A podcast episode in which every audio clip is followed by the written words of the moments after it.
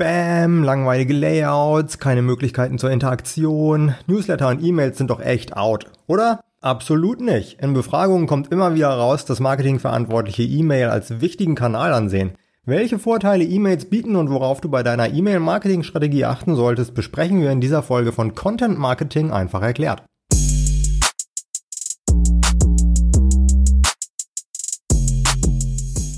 Newsletter und E-Mails wurden schon oft für tot erklärt und eine Zeit lang konnte ich das auch echt ganz gut verstehen. Das ist jetzt bestimmt aber auch schon 10 oder 15 Jahre her. Da habe ich mich vielleicht einmal in der Woche in mein E-Mail-Postfach eingeloggt, wenn überhaupt.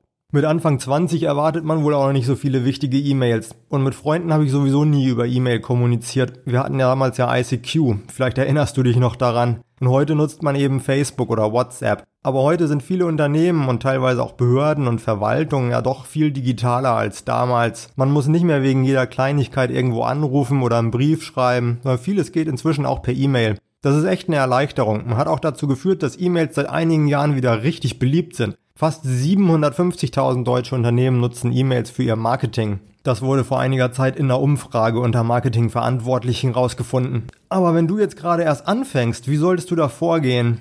Also am Anfang braucht man natürlich ein passendes E-Mail-Marketing-Tool. So ein Programm speichert die E-Mail-Adressen von den Leuten, die sich auf deiner Website registrieren, die dein Kontaktformular ausfüllen oder die sich für deinen Newsletter anmelden. Was sollte so ein E-Mail-Programm können? Auf jeden Fall sollte es die Möglichkeit bieten, dass du verschiedene Verteilerlisten erstellen kannst, denn wenn deine Zielgruppe irgendwann mal wächst, dann willst du vielleicht nicht mehr eine E-Mail an alle schicken. Außerdem solltest du Templates anlegen können, die du dann eben immer wieder verwenden kannst. Du solltest AB-Tests machen können und natürlich auch Reportings abrufen.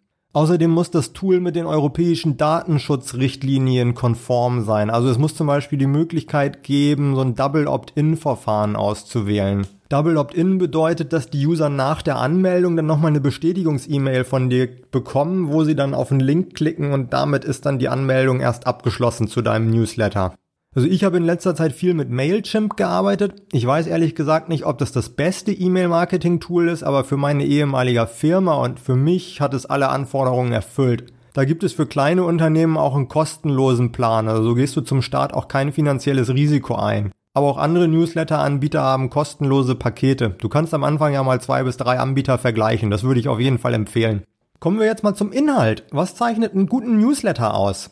Zuerst mal muss man sagen, dass es ja verschiedene Arten von Newslettern gibt. Redaktionell getriebene und Sales getriebene. Bei den Sales getriebenen geht es in erster Linie darum, Produkte zu präsentieren und zum Kauf anzuregen. Das erreichst du unter anderem, indem du Dringlichkeit erzeugst. Zum Beispiel, das Angebot gilt nur bis zu einem bestimmten Datum oder die Ware ist nur begrenzt verfügbar. Das erzeugt bei den Usern das Gefühl, dass sie schnell handeln müssen, damit sie das Angebot wahrnehmen können. Du kannst in dem Newsletter aber natürlich auch exklusive Angebote für deine Newsletter-Abonnenten anbieten. Damit fühlen sich die Abonnenten dann auch wertgeschätzt und du bietest ihnen Mehrwert dafür, dass sie Abonnent sind.